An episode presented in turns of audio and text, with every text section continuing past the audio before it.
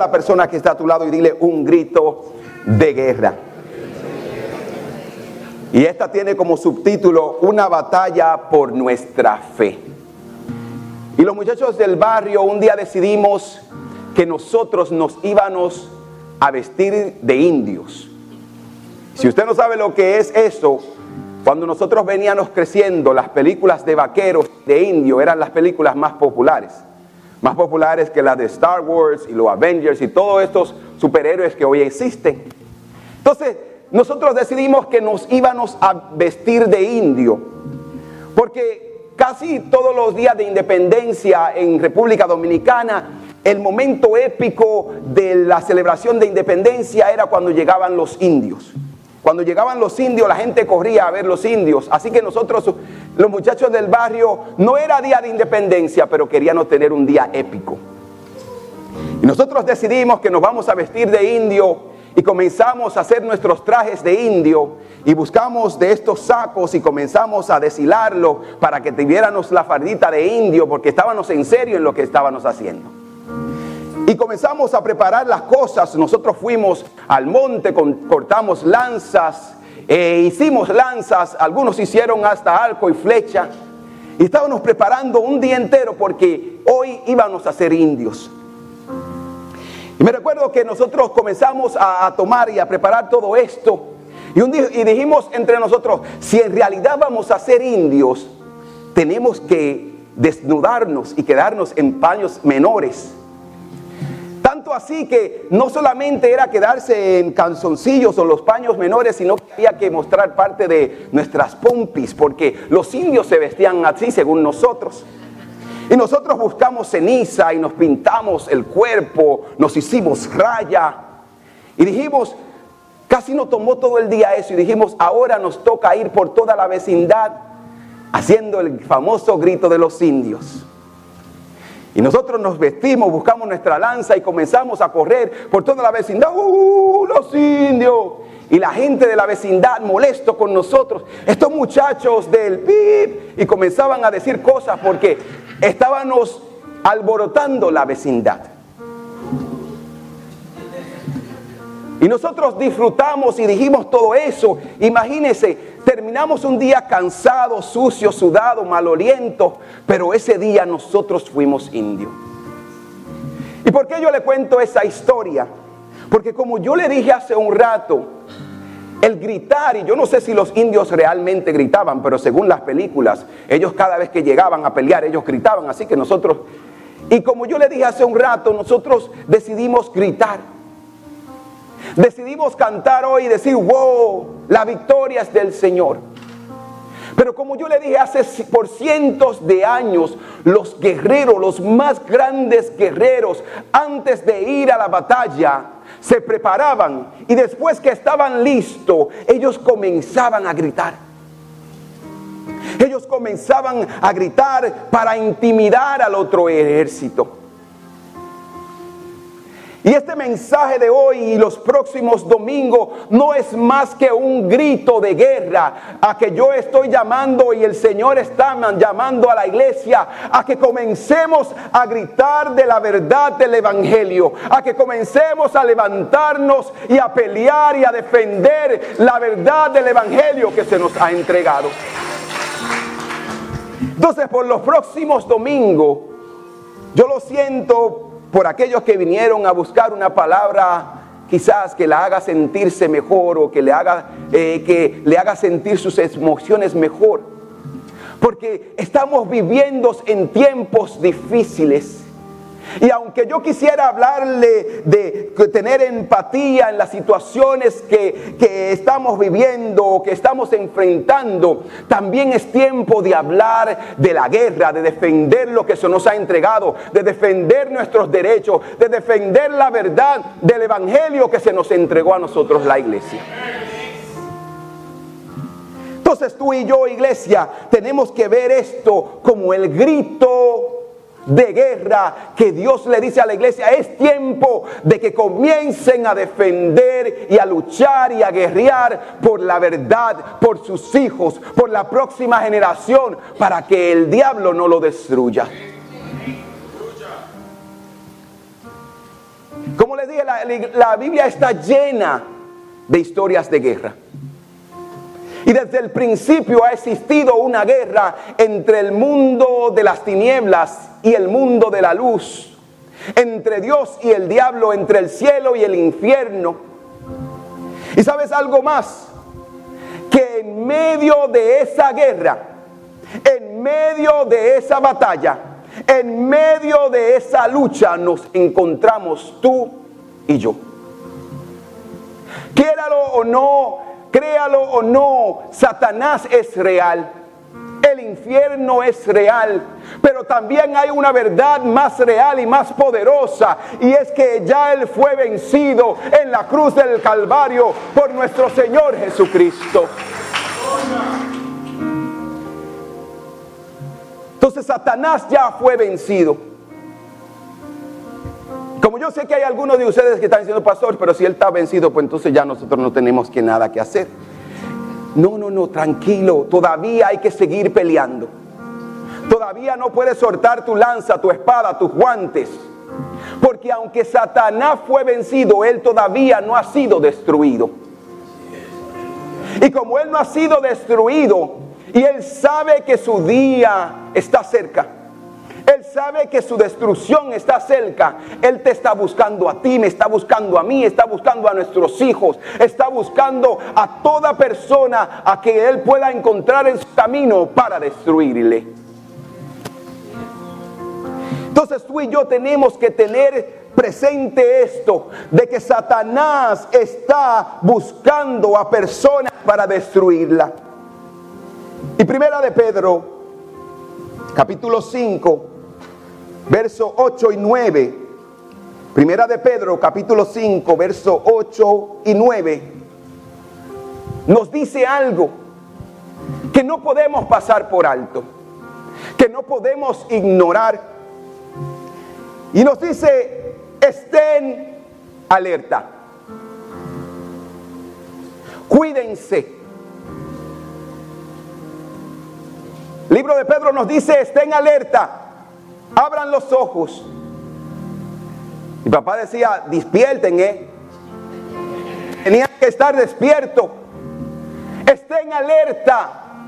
Abran los ojos. Estén pendientes. Cuídense. No solamente estén alerta, porque tú puedes estar vigilando, pero tú tienes que cuidar tu espalda.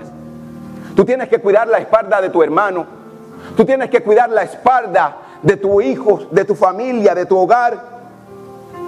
Cuídense de su enemigo o su gran enemigo, el diablo. Cuídense de su gran enemigo, el diablo, porque anda al acecho como un león rugiente buscando a quien devorar.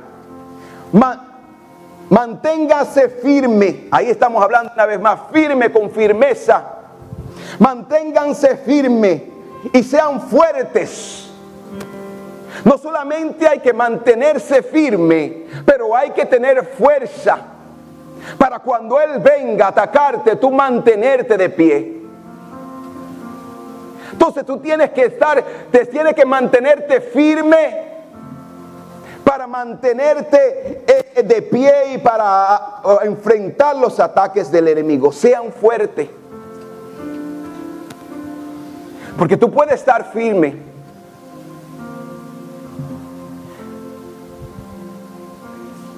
Yo iba a decir, tú puedes estar firme, pero le, va, a pasar como un equipo eh, de baloncesto que aunque eran buenos, no pudieron dar el rendimiento para ganar y pasar a las finales. Pero vamos a dejarlo ahí porque como hay alguna gente de los Lakers aquí, no vamos a hablar de eso.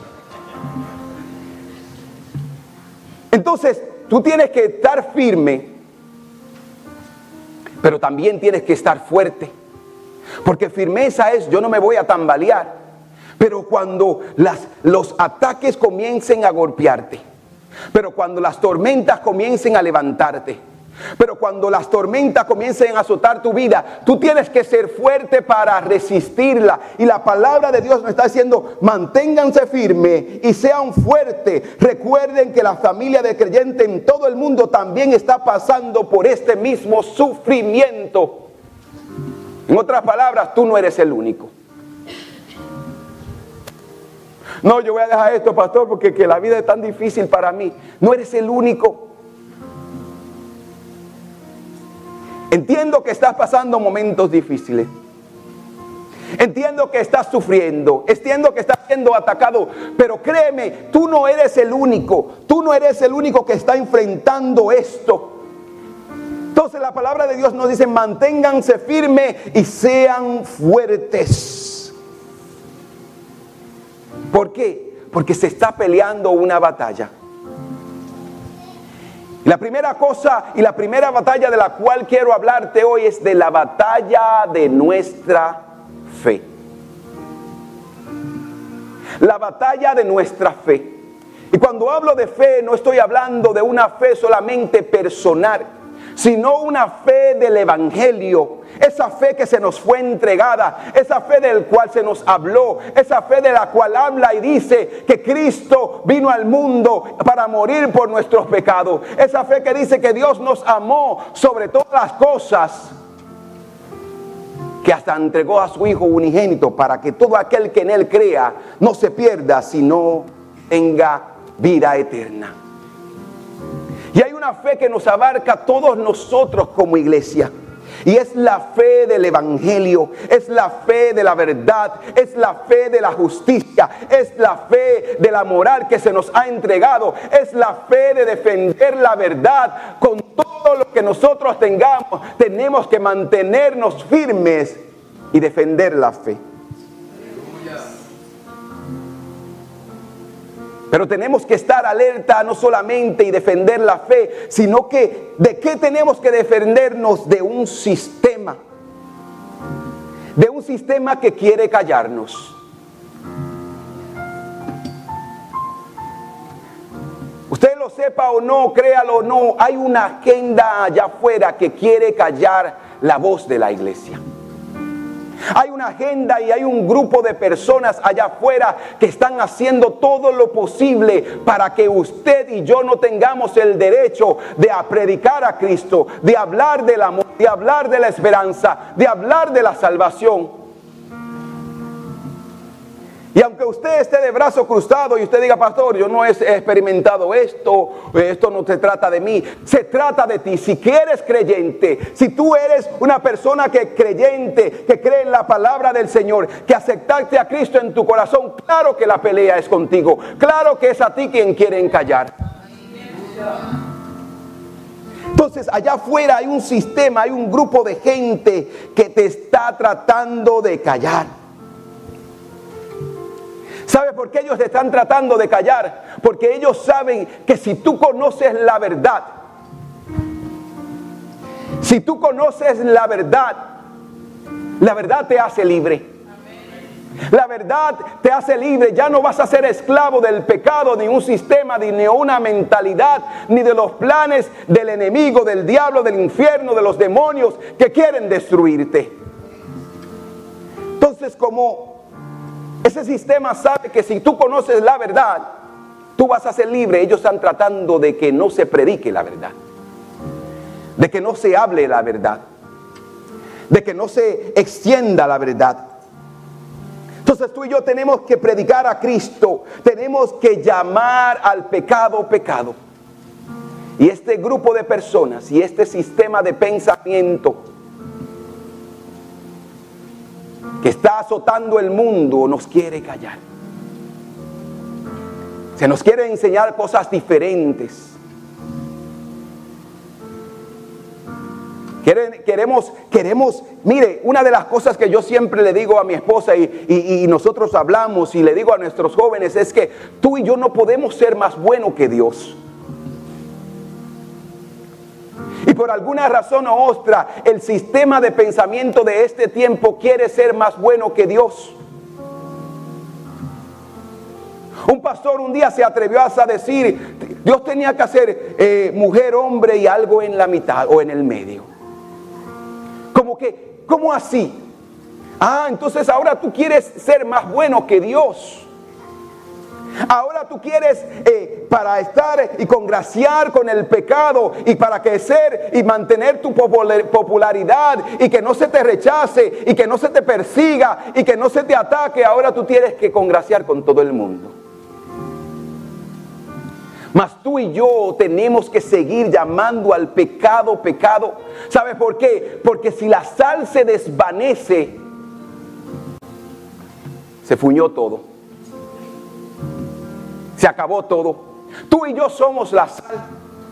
Y tú y yo tenemos que defender esta verdad que se nos entregó. Tenemos que estar alerta y asegurarnos que sigamos predicando el Evangelio. Que cuando quieran callarnos, nosotros sigamos predicando. Y esta no es una experiencia que está sucediendo por primera vez desde el momento que la iglesia fue establecida. Ha experimentado persecución. Pero la palabra de Dios dice que el reino de los cielos sufre violencia. Te van a, violentar, te van a perseguir, te van a rechazar, te van a atacar, te van a señalar, te van a decir que, que tú eres prejuicioso, que discriminas, que no tienes amor. Pero tenemos que seguir diciendo la verdad al mundo y seguir llamando al pecado pecado. Entonces no nos podemos callar. Tenemos que estar alerta y cuidarnos de los envíos del infierno. El infierno, mire, va a enviar personas que se infiltren entre nosotros. El infierno va a enviar personas que van a tener el título también, que se van a llamar pastores, que se van a llamar evangelistas, que se van a llamar profetas. Que hasta van a hacer descender fuego del cielo y van a hacer milagros. ¿Por qué? Porque el infierno también tiene poder. Pero está vencido. Entonces mire lo que dice Judas en el capítulo 1, versículo 3 y 4. Judas quería hablarle del amor de la salvación a la iglesia cuando escribe esta carta. Pero él se da cuenta de que había una urgencia mayor de la cual él tenía que hablar. Usted sabe, mire, como lo que está sucediendo hoy, podemos hablar de amor, que Dios es todo amor, Dios te ama. Pero dijo, no, no, no, hay otra cosa más urgente a la cual debemos defender, debemos de cuidar, por la cual debemos luchar. Y mira lo que le dice a la iglesia cuando escribe esta carta. Querido amigos, con gran anhelo tenía pensado escribirle acerca de la salvación que compartimos. Vamos para el cielo, yeah. Estamos salvos, yeah. Pero él dice, él dice, sin embargo, yo no le puedo hablar de esto. Ahora me doy cuenta de que debo escribirle sobre otro tema para rogarles, para instarles, para motivarles, para empujarles, para que se preparen, para que estén alerta, para que defiendan. Dice, para rogarles que defiendan la fe que se nos ha confiado una vez y para siempre a su pueblo santo. Les digo esto, mire algo, él dice, no, no, a nosotros se nos ha confiado la fe. Se nos ha confiado la fe, se nos ha entregado la fe. Por lo tanto, esa fe tenemos que defenderla. Entonces Él dice, defiendan la fe que se nos ha confiado una vez y para siempre a su pueblo santo. ¿Por qué nos dice esto Lucas, o perdón, Judas? Le digo esto porque algunas personas, no todos, algunas personas que no tienen a Dios se han infiltrado en la iglesia. No todo el que dice Señor, Señor entrará al reino de los cielos, dice su palabra. Entonces tenemos que tener cuidado. Se han infiltrado en la iglesia diciendo que la maravillosa gracia de Dios nos permite llevar una vida inmoral. Que la maravillosa gracia de Dios nos permite llevar una vida inmoral. Nos permite llevar una vida sexual inmoral. ¿Por qué Judas está hablando de la inmoralidad sexual? Por la misma razón que hoy nosotros tenemos que hablar de lo mismo. Porque la inmoralidad sexual es aquello que hoy en día le está haciendo la guerra a la iglesia.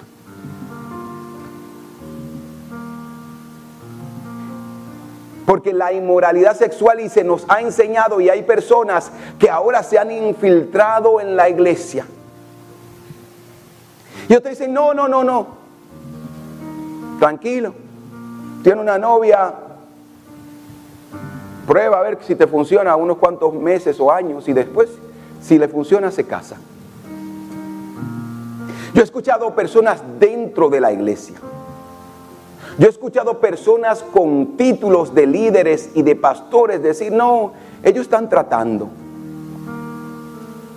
Cuando nosotros sabemos que la palabra de Dios establece que una relación sexual fuera del matrimonio es inmoral, viola los mandamientos de Dios. No solamente eso, la psicología te dice que si tú tratas primero, tú tienes mayor posibilidad de que no funcione a que te funcione. Entonces, lo que están estudiando la psicología mental y los estudios allá afuera, no solamente la Biblia nos habla de esto, sino lo que han estudiado te dicen, ten cuidado porque tienes mayor posibilidad de fracasar si te envuelves en una relación fuera del matrimonio. Irte fuera también de tu relación, de tu matrimonio, envolverte en otra relación de fuera, también es pecado.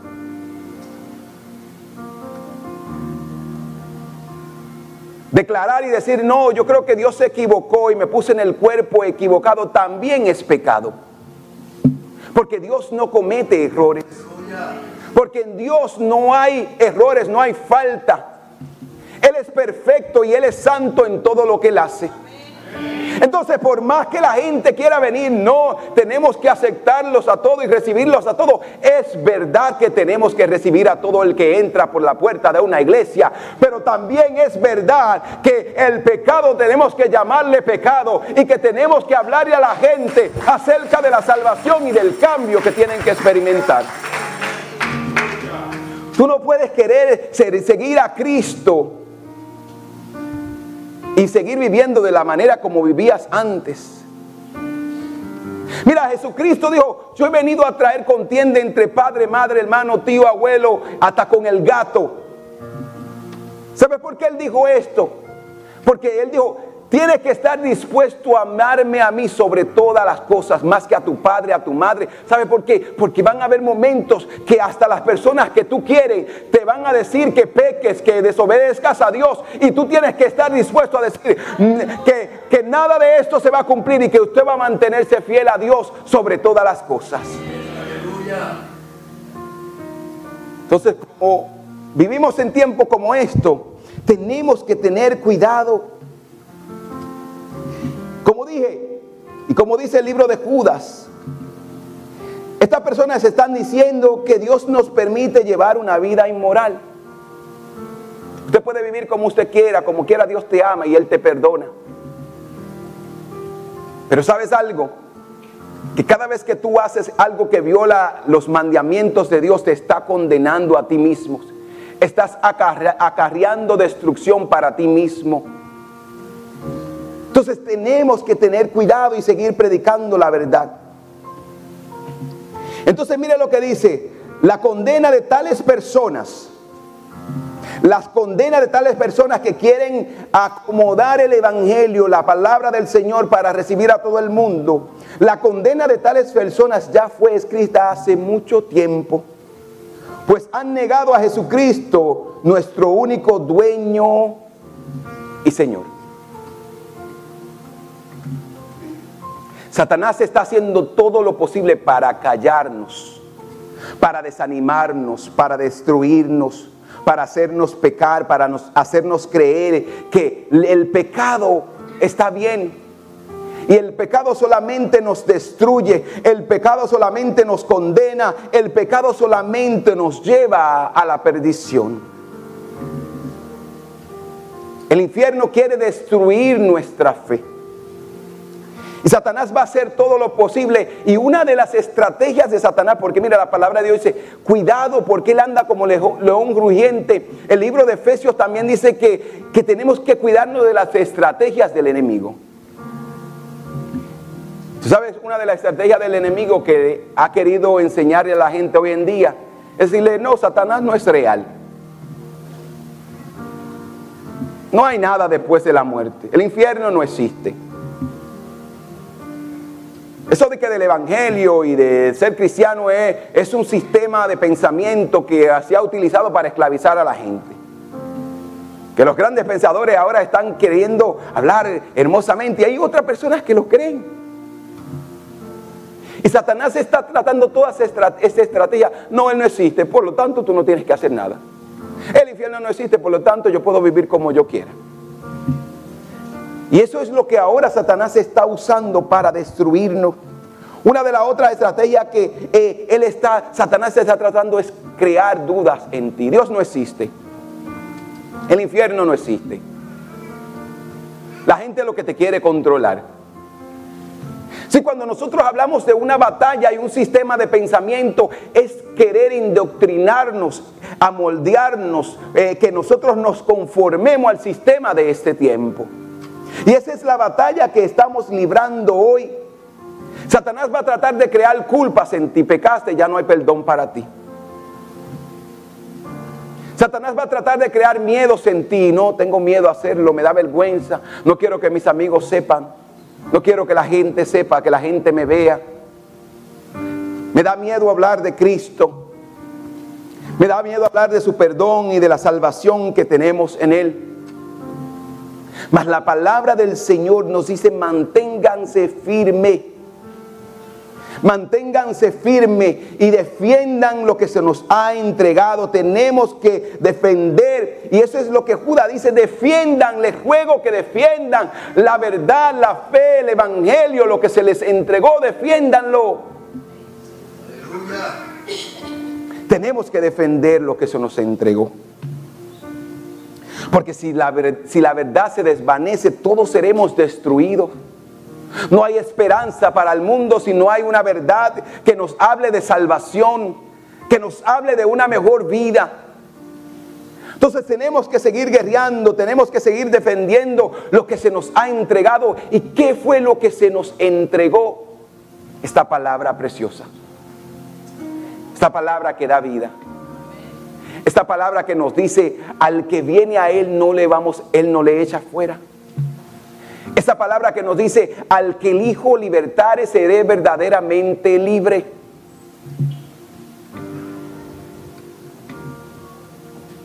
Usted sabe por qué, aunque la gente tenía miedo en los tiempos antiguos, ellos tenían que ir a la guerra, tenían que sacar valentía de adentro.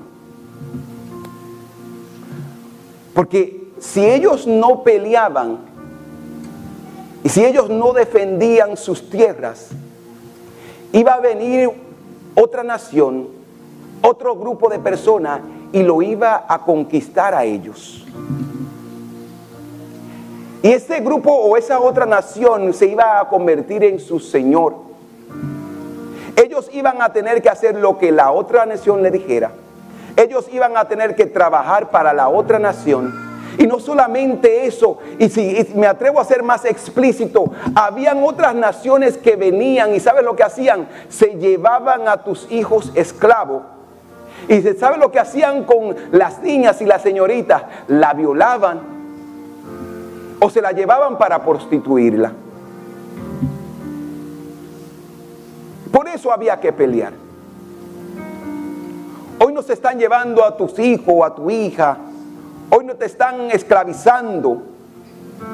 pero te están conformando, moldeando y sin darnos cuenta nos han esclavizado a un sistema de pensamiento que ya no nos deja pensar, que ya no nos deja ver la verdad como la verdad, sino que ahora nosotros nos sentimos que nosotros somos los que estamos mal. Entonces, iglesia, tenemos que levantarnos. Tenemos que defender lo que nos entregó ¿Y cómo podemos defender nuestra fe? Me alegra que me lo preguntes. ¿Cómo podemos defender nuestra fe? Primera de Pedro 3:15 dice, al contrario, mira esto, honren en su corazón a Cristo. ¿Cómo tú defiendes la fe? Lo primero que debes hacer es honrar a Cristo. Es honrar la verdad. Es honrar su palabra es honrar lo que se nos entregó. Honren en su corazón a Cristo como su Señor.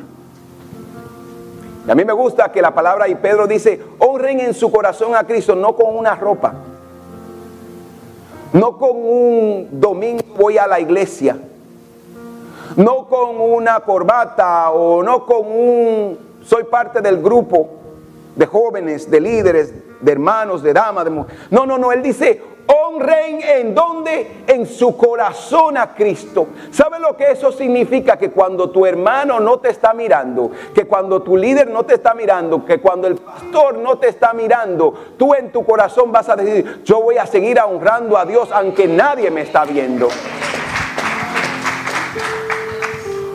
En su corazón a Cristo como su Señor. Como yo le dije siempre y le digo siempre, la palabra Señor implica y significa que ya Dios es tu dueño, que tú no te gobiernas, que tú no haces lo que como dicen muchos, yo hago lo que a mí se me dé la gana porque mi vida es mía. El día que viniste, que pasaste al altar y que dijiste yo acepto a Cristo en mi corazón, le dijiste ahora tú eres el que manda y las cosas se van a hacer como tú quieras honren a Cristo como su Señor y manténganse listos para defender. Manténganse listos y siempre estén listos para defender la fe. Yo voy a honrar a Dios, pero también yo voy a defender mi fe. Si sigue diciendo, para defender la fe con mansedumbre y con respeto ante aquellos que le pidan explicarle la esperanza que hay en ustedes. De que nosotros estemos dando un grito de guerra no significa solamente de que ah, vamos a pelear, no, no ese, no, nuestra batalla es espiritual.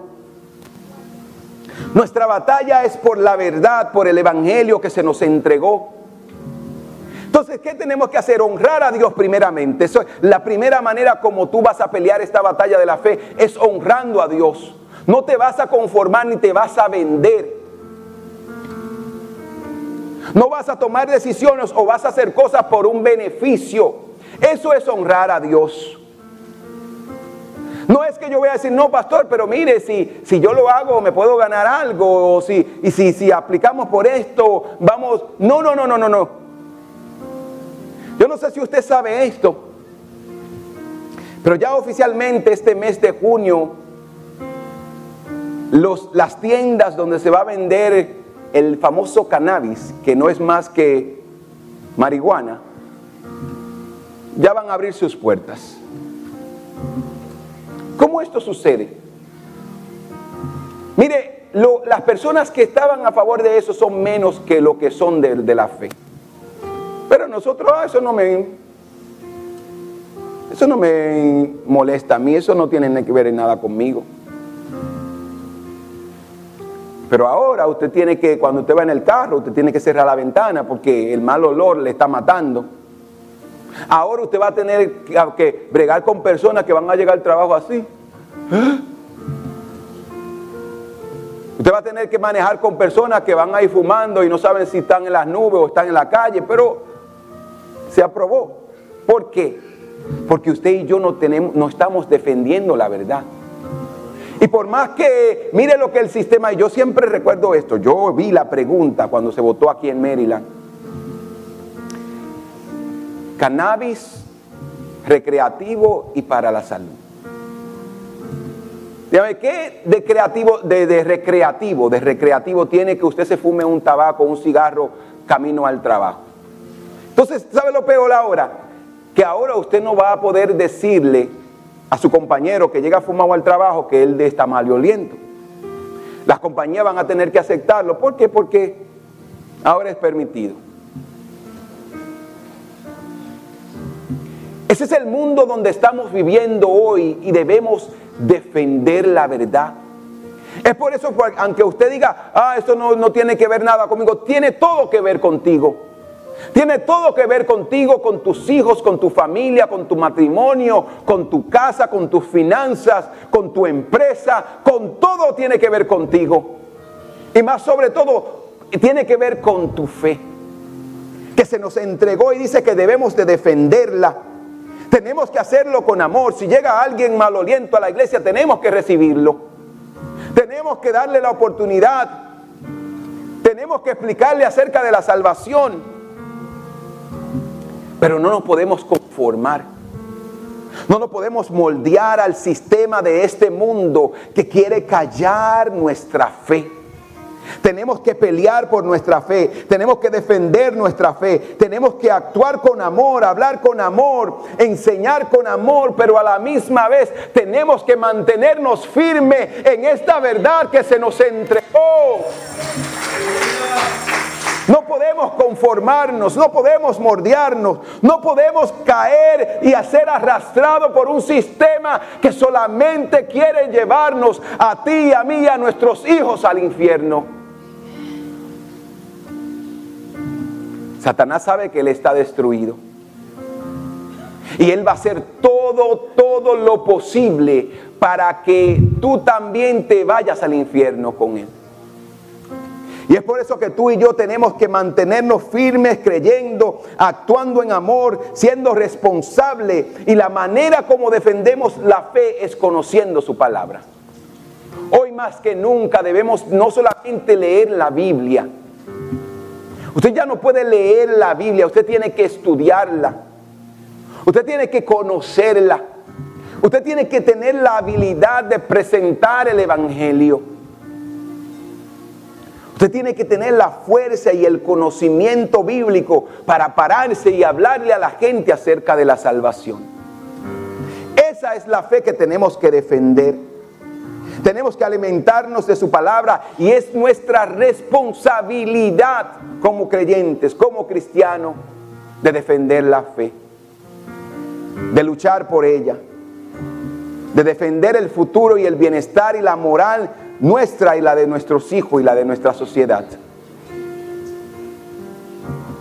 Son tantas cosas que el infierno se ha levantado porque sabe que le queda poco tiempo para destruirnos.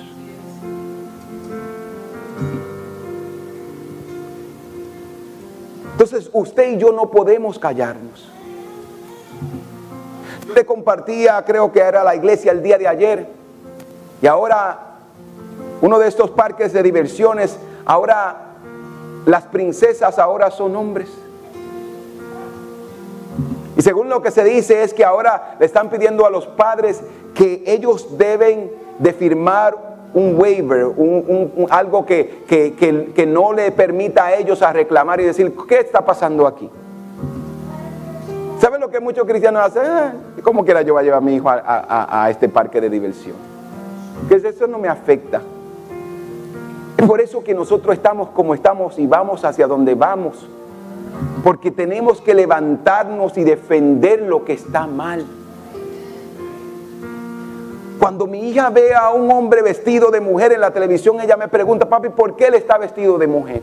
Porque no es lo normal.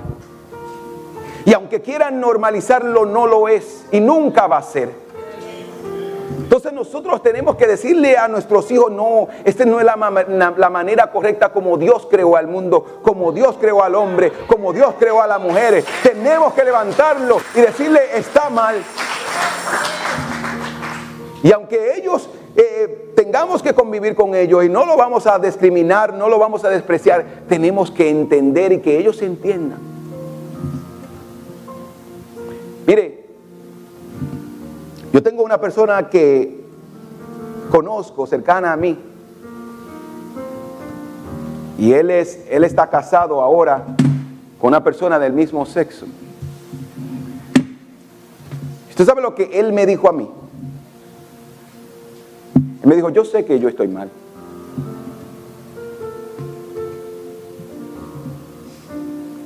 Y la mayoría saben que están mal. Pero hay unos cuantos que quieren imponer y decir, no, está bien. Y es por eso que usted y yo tenemos que seguir predicando a Cristo. Es por eso que mensajes como estos tienen que seguirse predicando en la iglesia. No vamos a discriminar a nadie, no vamos a despreciar a nadie, porque la palabra de Dios nos dice, ámenlo, trátenlo con modestia, con respeto, pero díganle la verdad. Díganle la verdad con amor. Díganle la verdad que ese estilo de vida no fue el que Dios creó para ellos. Sobre todas las cosas, iglesia, la manera como podemos defender nuestra fe es manteniéndonos unidos como iglesia. Una de las estrategias que Satanás ha usado por mucho tiempo, por muchos años, es traer separación dentro de la iglesia. Entonces nosotros como iglesia tenemos que mantenernos unidos. Tenemos que ver a nuestros hijos y orar por ellos. Tenemos que ver a nuestros jóvenes y orar por ellos. Y el día que usted no vea a un joven acá en la iglesia, un día que usted vea a un joven que está triste, que está apartado, que está desanimado, háblele, preocúpese por ellos, ore por ellos. Como iglesia tenemos que mantenernos unidos en una fe tenemos que hablar todo lo mismo. Tenemos que hablar no de nuestra opinión personal, sino de la palabra del Señor. Tenemos, tiene que haber unidad en la iglesia del Señor, porque una iglesia unida jamás será vencida. Y Satanás quiere separarnos, ¿sabe para qué? Para después devorarnos. Y esa es la estrategia que usa el mundo animal y los leones. Dentro de la manada voy a ver a quién le pongo los ojos, lo separo para después destruirlo. Esa es la misma estrategia que Satanás y que el infierno está usando con la iglesia. Vamos a separarlo para que tengan menos fuerzas. Pero tú y yo tenemos que mantenernos unidos, porque una iglesia unida jamás será vencida. Tenemos que defender nuestra fe. Tenemos que defender nuestra, nuestra, nuestra, nuestra moral, lo que se nos ha entregado, la justicia, la verdad del Evangelio. Para esto tenemos que mantenernos unidos, porque una iglesia unida jamás será vencida. Porque una iglesia que ora jamás será vencida. Porque una iglesia que conoce la palabra del Señor jamás será vencida. Entonces tú y yo tenemos que pelear por nuestra fe y para que cuando nuestros hijos crezcan, ellos también conozcan de la fe que nosotros hablamos. Ellos conozcan también y guarden esa misma fe que aprendió, que aprendieron de nosotros. Entonces tú y yo tenemos que mantenernos unidos porque una iglesia unida jamás será vencida. Una iglesia unida jamás será vencida. Una iglesia que ora jamás será vencida. Una iglesia que ayuna jamás será vencida. Una iglesia que conoce la, la, palabra del Señor jamás será vencida. Porque conocerán la verdad y la verdad los hará libres. Una iglesia que conoce la palabra del Señor jamás será vencida. ¿Sabes por qué? Porque el cielo y la tierra pasarán más su palabra, más la verdad, más la palabra que salió de su boca, más lo que él declaró, nunca, nunca, nunca pasarán. Y es por eso que tenemos que defender la verdad, porque la verdad nos hará libres.